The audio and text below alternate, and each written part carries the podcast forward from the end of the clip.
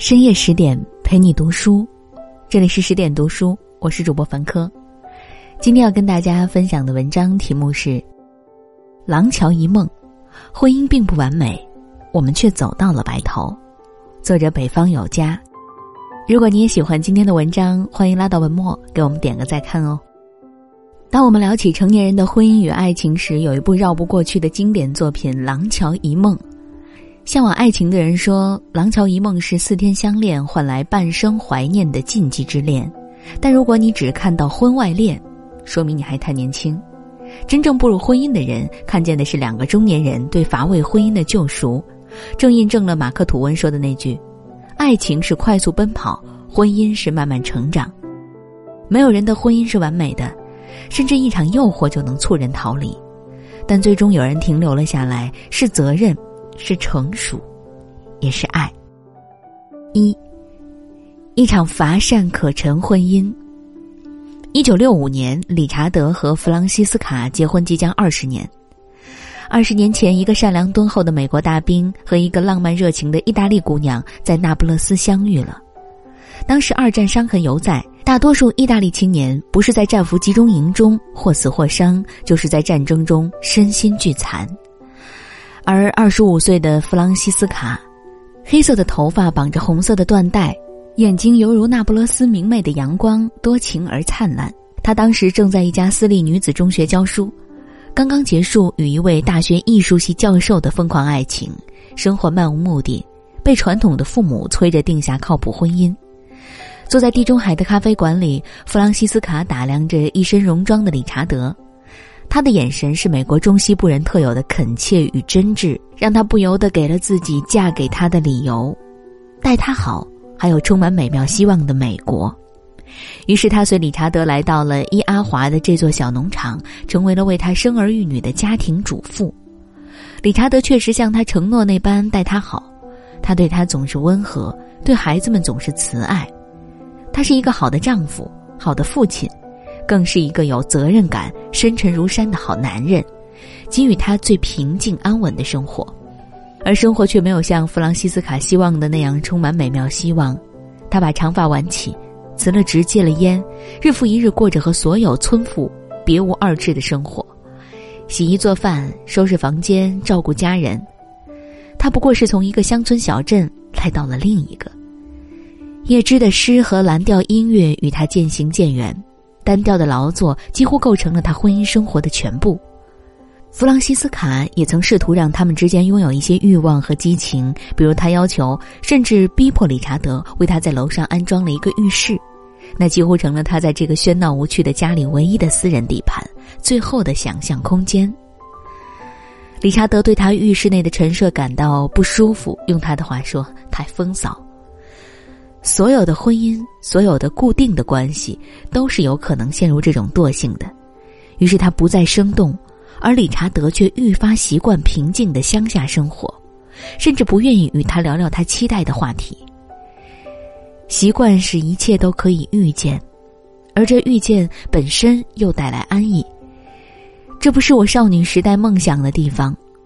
当初渴望的安逸，却在漫长的时光中磨灭了弗朗西斯卡对浪漫婚姻的最后一点想象。看着在桌边吃饭不语的丈夫与孩子，她又摇头，将不甘咽了下去。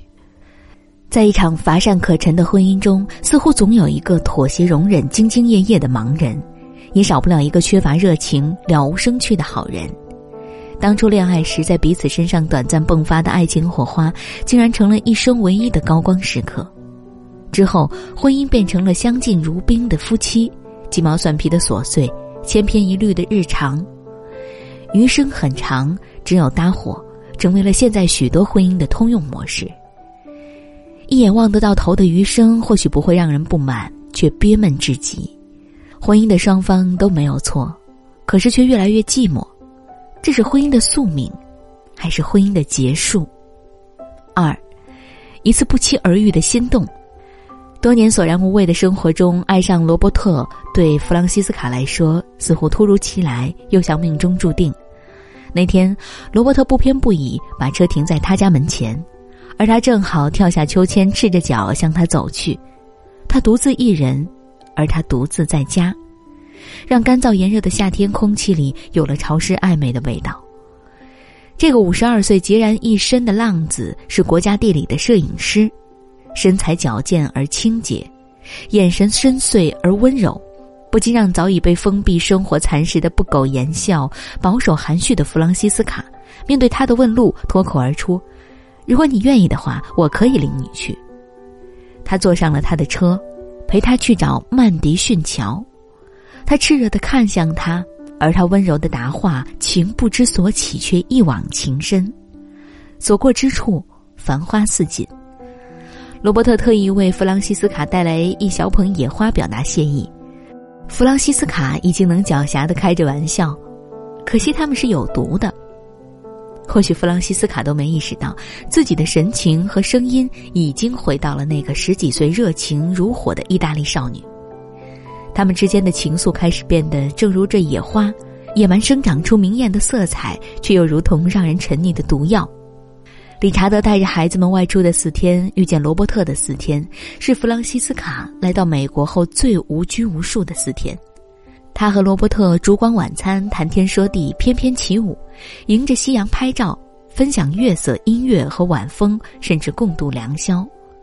渴望被人关注，渴望新奇事物，渴望浪漫。渴望激情，渴望理解，这是弗朗西斯卡看似幸福婚姻下的波涛暗涌，理查德无法给予的，罗伯特在慢慢唤醒。这四天，弗朗西斯卡享受着这个男人把她当做值得欣赏和倾慕的女人，让她可以跳出农夫的妻子、孩子的妈妈，成为一个成熟男人眼中优雅、知性、充满着成熟的女人。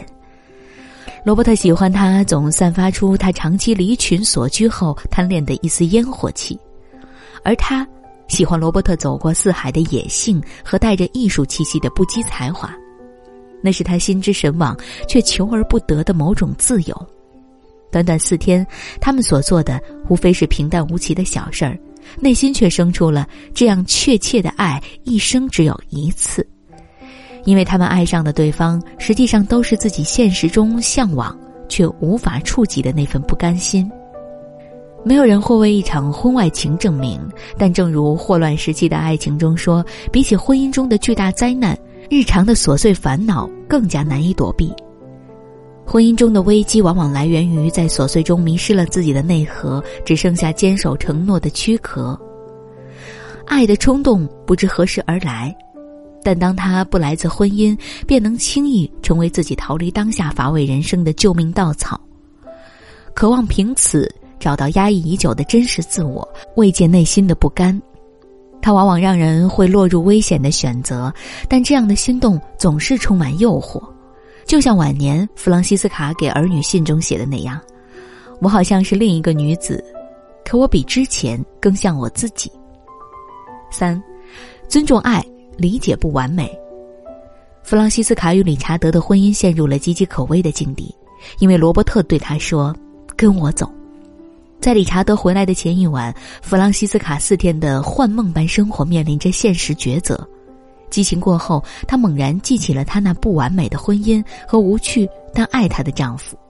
尚存的理智告诉自己，她善良的丈夫不应该承受这样不负责任的伤害。他的婚姻也不应该拥有这般不体面的消亡。他看得明白，与罗伯特的感情之所以炽热浓烈，大抵是因为困守在当下百无聊赖的婚姻中无法解脱。当婚姻不再成为束缚，自己也没有了摆脱现状的叛逆与期待，反而会陷入对自己相处近二十年的丈夫、子女的内疚。如果现在我这样做了，这思想负担会使我变成另外一个人，不再是你所爱的那个女人。更何况，婚外情并不能拯救婚姻危机，谁又能保证另一场冲动的爱情不会造就另一段同样蹉跎的婚姻呢？人不能永远抓住幸福的回忆而不愿意撒手。弗朗西斯卡选择在泪光中看着他走。张爱玲说：“对于年轻人而言，三年五年就可以是一生一世；对于弗朗西斯卡来说，那四天廊桥之下一世的旧梦与深情。”便已是一生。即使在后来有一次在公路上再次遇见，他只能默默看着雨中的罗伯特，用滂沱的眼泪无声回绝了他的再次期待，随着丈夫驾车离去。之后，她又成为了农夫之妻，孩子的母亲。回归家庭是弗朗西斯卡最终的答案。深埋幻梦，便成全了深爱；十七年的互不打扰，便守住了婚姻的体面。反观理查德，或许是个无法理解妻子浪漫的粗犷男人，但绝不是无法体察妻子泪水的粗心丈夫。妻子不愿意多谈，他便不再追问，但紧锁的眉头和无尽的沉默早已出卖了他的心绪。在弥留之际，理查德对弗朗西斯卡说出了此生最动人的话。我知道你也有过自己的梦，我很抱歉我没能给你。他知道自己和婚姻都并不那般完美，但他将对妻子的深爱隐藏在理解中，也用包容去宽饶婚姻中的裂痕甚至伤害，给自己坚守的婚姻一个完整的交代。莫阿罗在人生五大问题中说：婚姻起初是吸引，但维持靠的是友谊与爱情的融合，尊重有礼。接受和伴侣种种精神上、灵智上的异点，包容他，而非罗曼蒂克时必要找到那个百分百匹配的命中注定。时间、精力和情感都不足以让两个人完全契合。弗朗西斯卡的精神世界，理查德无法进入；但他对婚姻的责任与负担，罗伯特也难以认同。他们的孤独是婚姻和婚外情都无法救赎的。因为尊重爱，罗伯特选择离开，理查德选择释怀。因为理解不完美，弗朗西斯卡和理查德坚守了婚姻。你或许认为这不是勇敢而圆满的结局，但他们让我们看到，婚姻与背叛并非绝对的对立，爱情与责任也不是不能重合。这段本足以扼杀婚姻的感情，最终平复婚姻中的困惑、犹豫、不甘，甚至失望，支撑他们走到了最后。回到现在这个自由时代，很多人会说，婚姻不能束缚对真爱的追逐，而打破当下的追求看似是反抗，实际上往往是一种徒劳。漫长的一生经不起飞蛾扑火的反抗，就算飞蛾扑火，也未必换来你期待中完整的、契合的、无忧无虑的爱情。双向的尊重与理解，远比单纯的怦然心动让感情走得长远。廊桥遗梦。之所以让那么多人为之所动，就是因为它没有变成下一个婚姻，让我们重复看到另一份真爱的幻灭。正如作者所说，鼓励大家逃离婚姻不是他的本意，他希望大家能用一颗敏感的心去触摸真情，相信在粗粝的生活之下，仍然有爱情的珍珠在发光。现实中的粗糙生活会磨去爱情的光彩，但不要忘了，爱情确实来过。